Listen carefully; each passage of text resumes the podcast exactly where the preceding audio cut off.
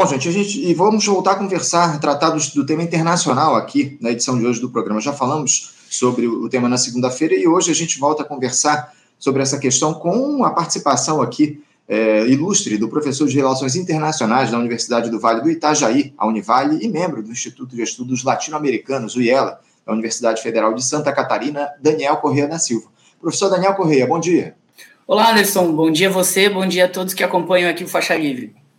Daniel, é sempre uma alegria aqui contar com a tua presença no nosso programa. Agradeço demais por você novamente ter aceitado o nosso convite e a cada dia que passa, o, o Daniel, o, o, cenário político lá nos Estados Unidos ele é contaminado ainda mais por essa disputa presidencial que acontecerá no ano que vem. É justamente a respeito desse tema que eu queria tratar com você, abrir a nossa entrevista no programa de hoje. Prova dessa afirmação que eu fiz é que esse pedido, é esse pedido feito no dia de ontem pelo presidente da Câmara lá nos Estados Unidos, o republicano Kevin McCarthy, ao Comitê Judiciário para que seja aberto um processo de impeachment contra o presidente Joe Biden. É importante dizer é, que, ao contrário, aqui no Brasil, esse tipo de pedido ele não é uma atribuição exclusiva do presidente da Câmara. Qualquer parlamentar aí pode fazer essa requisição a esse comitê. Os republicanos que agora controlam a, a casa por pouco, por, por, uma pequena margem, eles acusam Joe Biden de lucrar enquanto ele serviu como vice-presidente entre 2019 e 2017 com os empreendimentos, empreendimentos comerciais estrangeiros do seu filho, o Hunter Biden, embora não tenham apresentado aí os republicanos nenhuma comprovação a respeito disso. O Kevin McCarthy vinha sendo pressionado pela ala trumpista lá na Câmara para que ele fizesse esse movimento, essa denúncia aí, esse pedido. Mas o próprio Partido Republicano, o, o Daniel, está dividido em relação à abertura de um inquérito pelo afastamento do Joe Biden. Daniel, eu vou te passar a bola para que você analise aí, por favor, o que é que representa esse pedido de abertura de um processo de impeachment contra o Joe Biden. Parece que as eleições aí do ano que vem foram muito antecipadas lá nos Estados Unidos, né, Daniel? De fato, Anderson, isso está, esse episódio, né, ele está umbilicalmente vinculado ao processo eleitoral do ano que vem. Não tem é, outra interpretação possível que não essa gigantesca correspondência entre a atitude de Kevin McCarthy e é, o cenário político dos Estados Unidos e o gigantesco grau de incerteza que esse cenário político envolve. E tanto do ponto de vista, em termos de partido republicano, para que haja um enfrentamento maior de Joe Biden enquanto presidente dos Estados Unidos, para que o Partido Republicano tensione mais e explore mais os insucessos da condução, que de fato é muito ruim de Biden na presidência dos Estados Unidos para a maioria da população daquele país, é, e também uma questão de sobrevivência do próprio Kevin McCarthy enquanto parlamentar, a sua tentativa de tensionar, de apresentar uma clivagem mais bem definida entre si mesmo, entre a sua posição enquanto parlamentar e o próprio uh, presidente Joe Biden em favor do Partido Republicano, em favor dele mesmo enquanto parlamentar e em favor da corrida presidencial em que o Partido Republicano disputaria contra Biden aqui a liderança dos Estados Unidos no executivo a partir do ano que vem. Então, diante desse cenário, Anderson, eu apontaria que há um elemento central aqui dessa discussão, que é, de fato, a corrida eleitoral do ano que vem, e como você bem registrou, bastante antecipada em função é, dessas, é, dessas instabilidades políticas que vão se apresentando, mas, no entanto, isso também é uma expressão, eu diria, de uma profunda crise que toca os Estados Unidos, uma profunda crise é, que vai chegando de forma, eu diria, homeopática no Brasil, com uma ou outra citação desse alto grau de, de degeneração social pelo qual os Estados Unidos passam é, nos anos mais recentes. Eu diria que não tem como falar desta crise social que os Estados Unidos vivem sem fazer um grande corte naquela crise enorme de 2008 e todas as consequências políticas, econômicas e sociais que ela gerou nos Estados Unidos. E esse movimento ele foi produzindo uma geração, faz, faz 15 anos que ocorreu a crise de 2008, é, e ele foi produzindo uma geração que uh, está cada vez mais desencantada com a política nos Estados Unidos, uma juventude que não vê exatamente nesses partidos tradicionais alguma representação, alguma legitimidade, E, de fato, aquele mesmo espírito que alimentou a chegada de Donald Trump ao poder nas eleições de 2016, ele segue vivo, porque ele não foi arrefecido pela tomada do governo de Joe Biden. Uh, Biden veio numa iniciativa de esperança, vencendo as eleições de 2020, já enfrenta logo de início, em 2021, uma, um, um refluxo muito forte da condição da pandemia e teve que equilibrar a economia dos Estados Unidos e as questões sanitárias, e fez isso muito mal, é, diga-se de passagem. Os Estados Unidos não tiveram uma gestão eficiente da pandemia e muito menos uma gestão eficiente da sua economia, que seguiu cambaleando, seguiu andando de lado. E uh, no governo, o Joe Biden fez o que os democratas sabem fazer de melhor, que é fazer um discurso de preocupações sociais, mas entregar como resultado prático uma acentuação das desigualdades nos Estados Unidos. É o que tem sido a tônica do Partido Democrata naquele país, pelo menos nos últimos 30 anos discursos de maior preocupação social, mas entregando na parte é, é, efetiva das, da sociedade dos Estados Unidos uma profunda divisão, atuando em favor das pessoas mais ricas, aprofundando a divisão de renda entre ricos e pobres naquele país e maquiando isso com indicadores que aparentemente trariam paz social aos Estados Unidos. Por exemplo, os índices de desemprego hoje estão muito baixos nos Estados Unidos, se nós considerarmos o impacto que gerou a pandemia, os índices de desemprego estão baixos.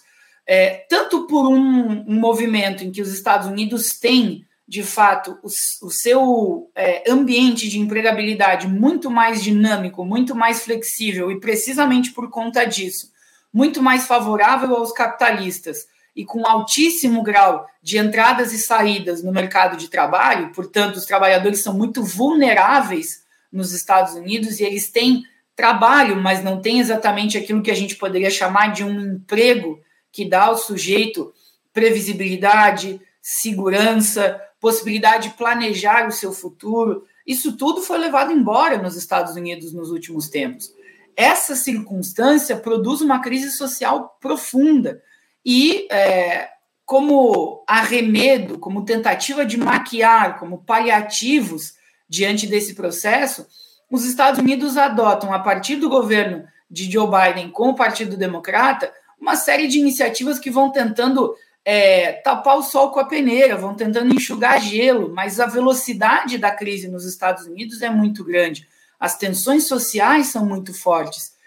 E somente um governo desastroso, como é o governo de Joe Biden, pode reacender os ânimos em torno de, dessa figura deplorável que é Donald Trump. Donald Trump só consegue se transformar novamente num sujeito viável para se tornar presidente dos Estados Unidos por uma administração péssima realizada por Joe Biden na hora de enfrentar essas dificuldades sociais dentro dos Estados Unidos.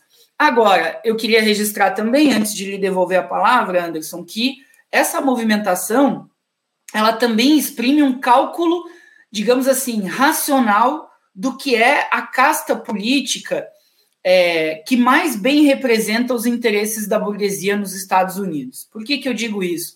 Porque o Partido Republicano também precisa fazer racionalmente a sua conta.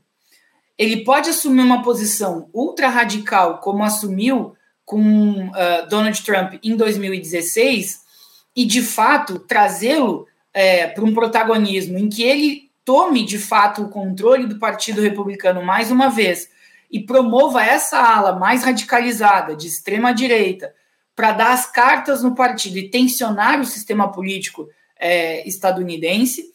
Uh, mas também existe uma ala do Partido Republicano que entende que essa não é uma briga interessante de ser comprada por parte é, do partido. Por quê? Porque abala as estruturas de todo o sistema político estadunidense. E isso envolve, por exemplo, os grandes contratos que são celebrados com um arsenal de guerra que vem mandando armamentos para a Ucrânia. Isso envolve abalar todos os interesses do sistema financeiro dos Estados Unidos, fragilizados na tentativa de se recuperar da pandemia, e também do processo de guerra que acontece no continente europeu. É, isso envolveria mexer nos interesses dessa camada de políticos do Partido Republicano que é parte do chamado establishment dos Estados Unidos. Então, é um cálculo uh, que tem que ser feito com muita precisão pelas lideranças do Partido Republicano. E existe uma ala que é mais moderada no Partido Republicano que diz: olha, isso que nós estamos inflando agora como insatisfação popular pode ali adiante se voltar contra nós. E isso pode não ser interessante para a própria estabilidade do regime político nos Estados Unidos, seja da parte de democratas, seja da parte dos republicanos.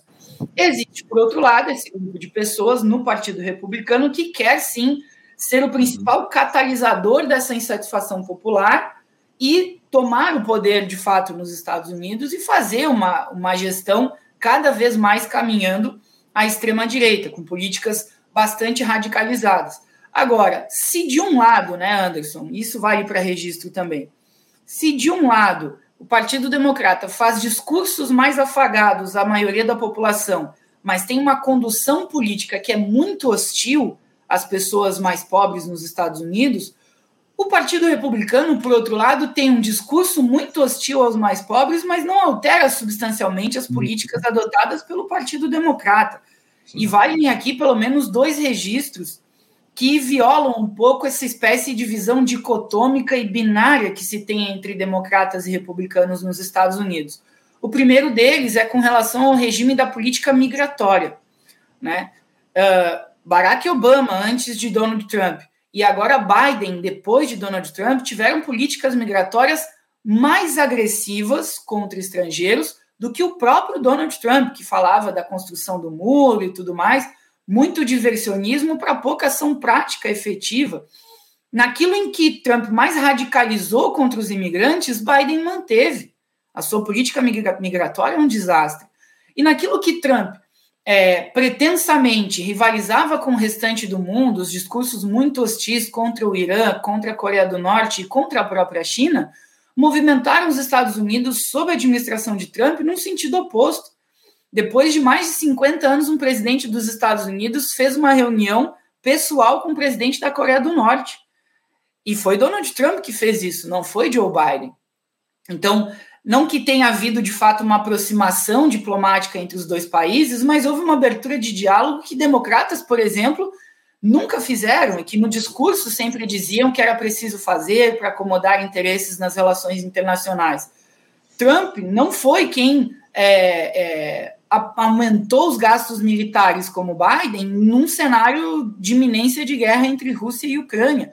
A uhum. máquina de guerra dos Estados Unidos funciona muito bem durante as administrações do Partido Democrata, que a princípio suavizaria esse discurso do imperialismo estadunidense, não só pela força é, econômica, mas também pela força das armas. É Biden quem entrega isso ao mundo, não é Donald Trump. Por isso que aqui desde o Brasil, eu diria, nós temos que ficar muito atentos e muito vigilantes a essa instabilidade política nos Estados Unidos. E, para concluir, lhe devolvo também agora, Anderson, dizendo o seguinte: é, houve na história dos Estados Unidos três pedidos de, de impeachment contra presidentes. Esse seria o quarto pedido é, indo adiante contra Joe Biden. Mas o que, que tem de novo nessa história? De fato, os pedidos de impeachment sempre foram muito esporádicos. Um aconteceu no final do século XIX, outro em meados do século XX, mas seria a primeira vez na história dos Estados Unidos que um presidente é submetido a um processo de impeachment por dois mandatos consecutivos. Aconteceu com Donald Trump e aconteceria aqui com Joe Biden. Então, isso eu diria é bastante ilustrativo desse alto grau de instabilidade política dentro dos Estados Unidos, Anderson. É, você traz um quadro bastante amplo aí do, do, do, do que está colocado lá, do problema que existe nos Estados Unidos, essa disputa política que há entre democratas e republicanos. Agora, o, o Daniel, você vê alguma possibilidade desse pedido de impeachment prosperar nesse tal comitê judiciário? Você acha que o Biden corre algum tipo de risco e não poderia ser, de alguma forma, um tiro no pé dos republicanos, essa ação contra o presidente? Como é que você vê essa questão, os riscos estão envolvidos aí desse processo aí de impeachment ser aberto de fato contra o presidente Joe Biden? Olha, Anderson, fazendo uma análise ainda muito, muito embrionária, porque nós estamos tomando conhecimento dos fatos que envolvem esse pedido, é, eu diria que de fato é um movimento assodado, um movimento precipitado por parte do Partido Republicano. por duas razões. Uma delas, por existir ainda um intervalo muito grande, de mais de um ano, entre este pedido, que de fato desgastaria Joe Biden, submeteria ele aos tribunais, e as próprias eleições dos Estados Unidos, que são o objetivo final. As eleições ocorrem em novembro do ano que vem. Muito tempo ainda para que esse pedido realmente consiga desgastar Biden por tanto tempo até levá-lo a uma condição de não se tornar de fato o candidato do Partido Democrata ou, em se tornando o candidato, não conseguir vencer as eleições.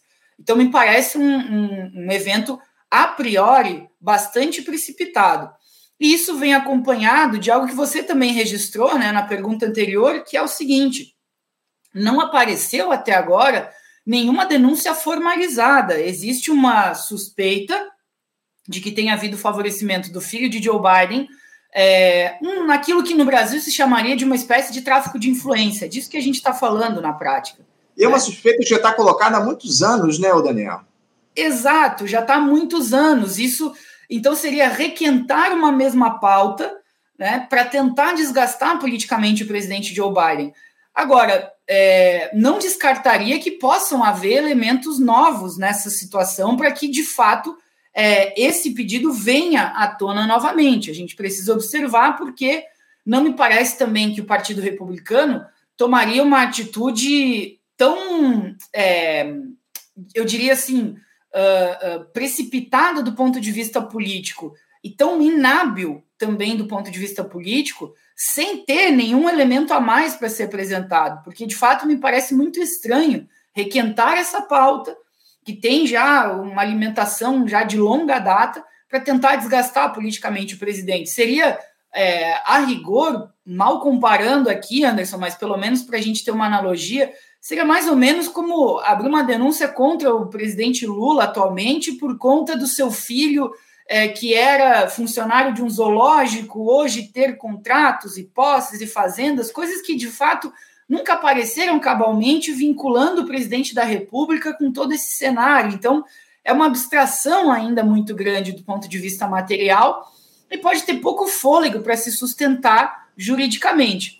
O que o Kevin McCarthy manobra, e já se pode perceber, hoje, por exemplo, a coluna do New York Times traz isso, o que o McCarthy traz é, é, dentro dessa linha é que ele tentaria abrir três comitês ao mesmo tempo: o comitê judiciário, que é o, o, principal responsável legalmente por tocar o processo, mas também um comitê de supervisão e um comitê de modos e meios que existe nos Estados Unidos, para tentar, por mais de uma vertente, uh, atacar e conduzir esse processo de impeachment contra Joe Biden tentando identificar evidências de irregularidades financeiras ou de corrupção por parte de Joe Biden.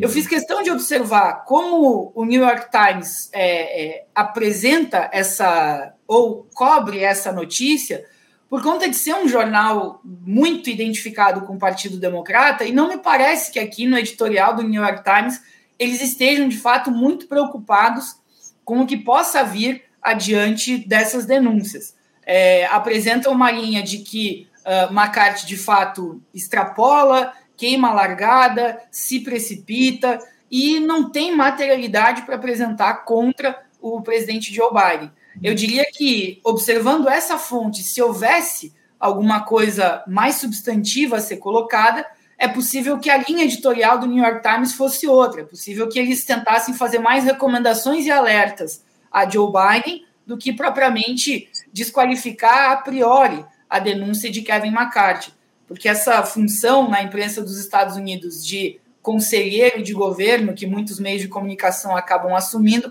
ela é bastante emblemática do jogo político que passa por dentro daquele país, né, Anderson? Mas eu diria que é isso.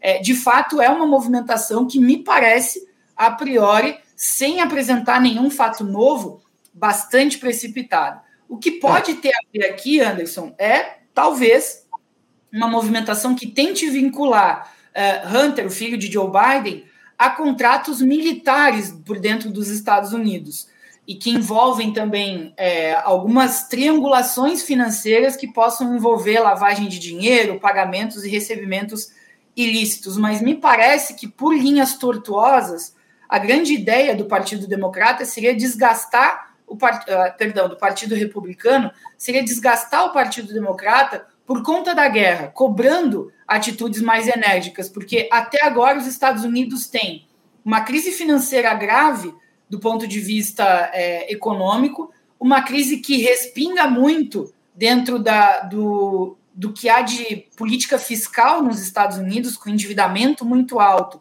e aprovação de gastos sucessivos, para esforço numa máquina de guerra que tem cada vez mais aumentado essa distância entre ricos e pobres, prejudicado a maioria da população nos Estados Unidos.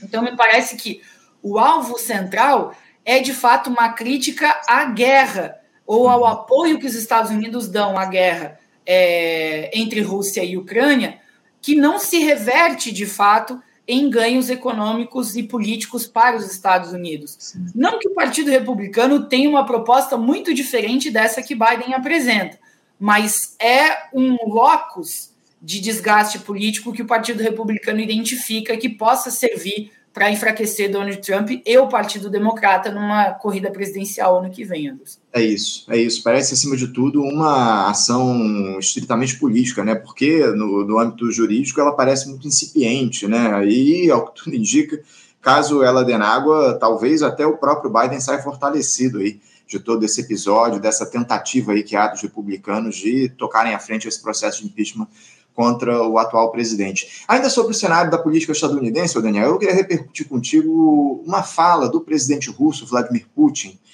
dizendo aí que o Donald Trump é perseguido e que isso mostra a falência da democracia dos Estados Unidos. O presidente russo disse isso ontem em Vladivostok, onde se encontra aí com o presidente da Coreia do Norte, o Kim Jong-un, durante o Fórum Econômico do Oriente. A fala, do, a fala aí do líder russo foi a seguinte, abre aspas, tudo o que acontece com Trump é perseguição política de um rival. É disso que se trata. Eu acredito que tudo isso ocorrendo agora é bom, porque mostra a podridão do sistema político americano, que não pode fingir que ensina democracia aos outros. Fecha aspas. Como é que você avalia aí, Daniel, essa declaração aí do Vladimir Putin no contexto de disputa política estadunidense? Bom, Anderson, acho que tem dois movimentos aqui que nós podemos dividir. É, o discurso de Putin, de fato, é um discurso extremamente habilidoso e inteligente do ponto de vista da política internacional. Não há como negar. Por quê?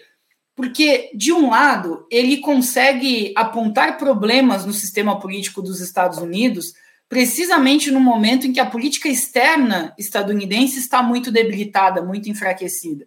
Veja que, por exemplo, Putin, de fato, não frequentaria a reunião pelas circunstâncias da guerra, mas houve uma ausência muito forte na reunião do G20 do presidente da, da China. É, Xi Jinping não esteve na reunião do G20 é, na última semana na Índia. Essa ausência é muito emblemática de que é, a China, de fato, redireciona a, o seu arcabouço de política internacional para outros fóruns que não aqueles fóruns tradicionais. O próprio G20, convenhamos, já foi uma concessão dos partidos é, do, dos países ocidentais mais avançados, mais desenvolvidos, para tentar acomodar interesses de outras potências médias que iam cada vez mais galgando espaço dentro do cenário internacional. É, não se dava mais para tomar as principais decisões num grupo de quatro países formados por Estados Unidos, França, Inglaterra e Japão, houve a necessidade de se expandir para um G7, incorporando aqui também Alemanha, incorporando Itália, incorporando é, a própria é, Rússia dentro desse bloco de países. Foram países que foram se acotovelando e conseguindo mais espaço é, dentro dessa política internacional. E aí é um bloco dentro do G20 que absorve uma série de economias subdesenvolvidas, abaixo da linha do Equador, é, mas que muitas vezes têm apresentado uma posição dentro do cenário internacional, em termos econômicos e políticos, cada vez mais substantiva. Quando há essa ausência no G20 da China, por exemplo, esse é um recado claro de que a China procura cada vez mais moldar a sua própria agenda internacional, os seus próprios fóruns, as suas próprias discussões isso esvazia substancialmente uma reunião do G20. Por isso que eu não sou, não estou entre aqueles que celebram com tanto entusiasmo assim o fato do Brasil ter assumido a presidência do G20. Me parece muito mais um prêmio de consolação que vem a reboque já de uma rotatividade em que a Índia passa o bastão ao Brasil, mas não necessariamente deixa o Brasil numa posição confortável de definir a agenda dentro do G20. O grupo é amplo, heterogêneo e, e, e diverso demais para que o Brasil consiga implementar uma agenda. Nós estamos muito atrás para conseguir impor uma agenda no G20 das grandes potências ocidentais, e muito provavelmente esse seguirá sendo um fórum é, manipulado ou organizado em prol das potências ocidentais. Então, nesse movimento, de um lado, Putin é extremamente inteligente porque enfraquece ainda mais, do ponto de vista da posição de política externa, os próprios Estados Unidos. E, de outro lado, ele sinaliza afagos a, a Donald Trump, porque com isso consegue rivalizar contra a máquina de guerra, o esforço político engendrado por Joe Biden para subsidiar a Ucrânia e atacar a Rússia. Então ele sinaliza, né, que Trump não teria uma postura tão belicista assim uh, quanto Joe Biden. Sinaliza uma certa amizade, ainda que muito distante, entre essas duas linhas políticas e que, sem sombra de dúvidas, para Putin é muito interessante, porque o saldo do governo Trump aqui, Anderson, foi de precisamente acelerar essa, esse desgaste político dos Estados Unidos desde dentro e para fora também. Nesse sentido, eu não identifico grandes é, é, identidades políticas e de pensamento entre Putin e Trump. Não se trata de uma solidariedade política entre um chefe de Estado e um candidato que possa vir a celebrar uma amizade num eventual mandato de Donald Trump novamente não me parece caminhar nessa direção. Me parece muito mais a compreensão de Putin de que, estando Donald Trump no poder, ele acelera ainda mais, precisamente pelas suas posições é, é, mais erráticas na política internacional, ele acelera o desgaste dos Estados Unidos, o enfraquecimento político norte-americano, as rusgas, sobretudo, que Donald Trump alimentou nos Estados Unidos com a Europa, rachando o eixo do Atlântico Norte e deixando a OTAN mais ou menos insuspeita, sem saber de fato para onde ir.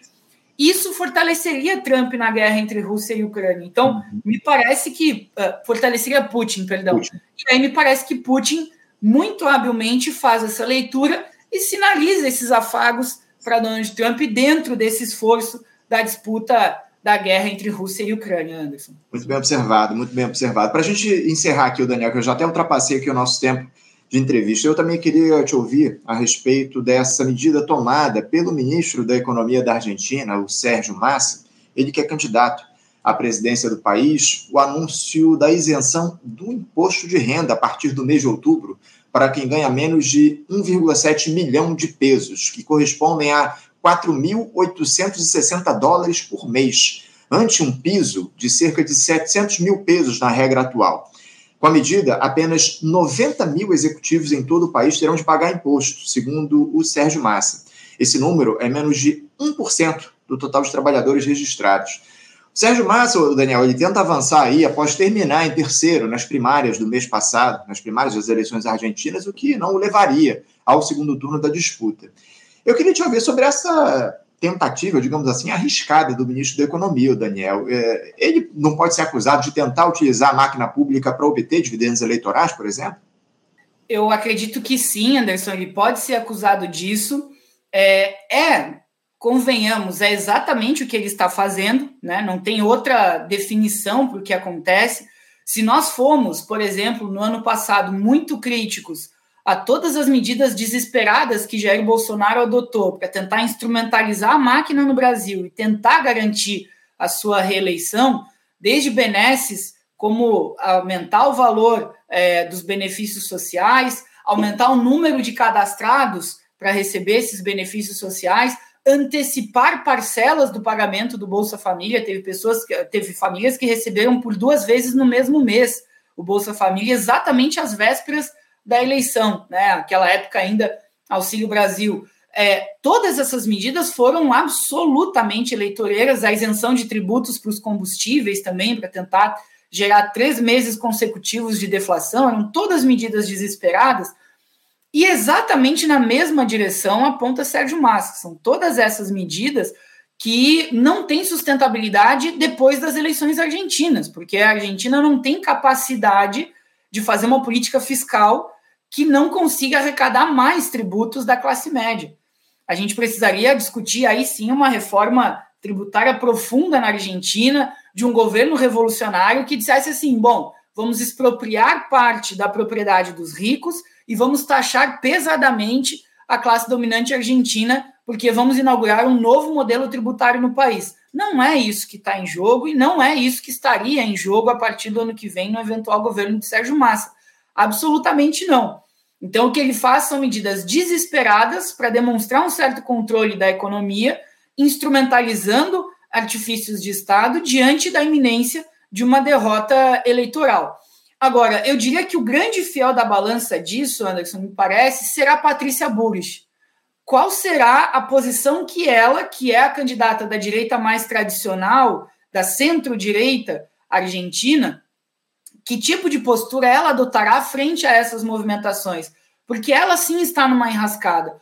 Ou ela radicaliza contra Sérgio Massa, mas a sua radicalização contra Sérgio Massa, na prática, não lhe renderá muitos votos. Joga votos para Milley, que é o candidato da extrema-direita. E aí, nessa movimentação, se ela escolhe tentar pactuar com Sérgio Massa e defender o sistema político argentino na sua forma tradicional atual, entre os dois ficará a disputa para ir ao segundo turno. Mas para o eleitor médio na Argentina, via de regra, Patrícia Bush não está tão distante assim de Javier Milei, mas Javier Milei, é, digamos assim, afaga mais, atende mais aqueles anseios mais raivosos de uma população argentina muito machucada pela crise que se assola o país desde 2014 e 2015. E muitas vezes Patrícia Burris seria vista como nada mais, nada menos do que uma reedição do governo Macri, que não foi exatamente uma salvação para os argentinos. Então, me parece que o grande fiel da balança será a postura que Patrícia Burris adotará como representante dessa direita centrista, porque se ela resolve proteger o sistema político, pode ser que as medidas de Sérgio Massa o fortaleçam, inclusive o coloquem no segundo turno e ele chegue com uma condição melhor para disputar contra Javier Milei. Se a, a Patrícia Burrich vai em direção ao Milei, o próprio sistema político argentino pode se voltar contra Sérgio Massa e dizer: olha, você está cruzando uma linha aqui de utilização da máquina para fins eleitorais e isso certamente fortaleceria ainda mais a posição de Javier Milei na Argentina. Portanto, é uma cartada arriscadíssima e que eu diria, como não se trata de um governo, né, o, de, de Alberto Fernandes, e muito menos um eventual governo de Sérgio Massa, não é exatamente um governo que exprima os grandes interesses dos trabalhadores argentinos na sua essência, é um governo que vai tentar conciliar interesses da burguesia com os trabalhadores, é, não me parece exatamente que essa seria uma medida é, que conseguirá, de fato, sustentar uma renovação do quadro eleitoral. Pode ser uma medida muito arriscada. Por outro lado, pensando com a cabeça desse do, kirchnerismo argentino ou desse neoperonismo bastante é, combalido que se desenha com Sérgio Massa e com Cristina Kirchner, dentro dessa fração política, me parece haver poucas alternativas também a serem exploradas. Eles têm a máquina do governo e vão utilizar de todos os expedientes possíveis e imagináveis para tentar renovar um mandato e tentar se manter na presidência da Argentina. Outras iniciativas me parecem muito difíceis de serem tomadas, principalmente no, na, no limite daquilo que é o governo é, de conciliação que eles tentam levar a cabo. Então, da, diante das ferramentas que eles têm disponíveis, eles apelaram para uma que é arriscadíssima, mas existe praticamente um esgotamento das ferramentas que eles se dispõem a utilizar. Então, de fato, a gente precisa observar o que, que acontece aqui na sequência. É, nós temos aí já uma rodada no mês que vem das eleições argentinas e caminhando né, para uma, uma definição desse quadro eleitoral. Portanto, está em uhum. cima da hora e é uma medida extremamente arriscada adotada por Sérgio Massa aqui é, nesse âmbito do processo eleitoral argentino, né, Anderson? Daniel Correia da Silva, eu quero agradecer demais a tua presença mais uma vez conosco aqui no Faixa Livre. Muito obrigado por você tratar dessas questões importantes aqui para o pro programa. Muitos, muitos elogios aqui dos nossos espectadores a respeito dessa entrevista. Agradeço demais. Te desejo, acima de tudo, Daniel, um ótimo dia de trabalho e deixo aqui um abraço forte. Muito obrigado, Anderson. É sempre um prazer poder participar. Uma boa semana a você e a todos que acompanham aqui o Grande Faixa Livre. Um abraço. Obrigado, Daniel. Um abraço para você. Até a próxima. Conversamos aqui com Daniel Corrêa da Silva. Daniel, que é professor de Relações Internacionais da Universidade do Vale do Itajaí, a Univale, e membro do Instituto de Estudos Latino-Americanos, o IELA, da Universidade Federal de Santa Catarina, tratando aí das questões diferentes ao quadro internacional aqui no nosso programa. Você, ouvinte do Faixa Livre, pode ajudar a mantê-lo no ar. Faça sua contribuição diretamente na conta do Banco Itaú, agência 6157, conta corrente 99360, dígito 8. Esta conta encontra-se em nome do Sindicato dos Professores do Município do Rio de Janeiro e região, o Simpro Rio, uma das nossas entidades patrocinadoras, mas seus recursos são destinados exclusivamente para o financiamento do nosso programa. Você pode fazer sua doação de qualquer valor, utilizando também a nossa chave Pix, que é ouvinte@programafaixalivre.com.br. Sua contribuição é fundamental para a manutenção desta trincheira progressista no ar.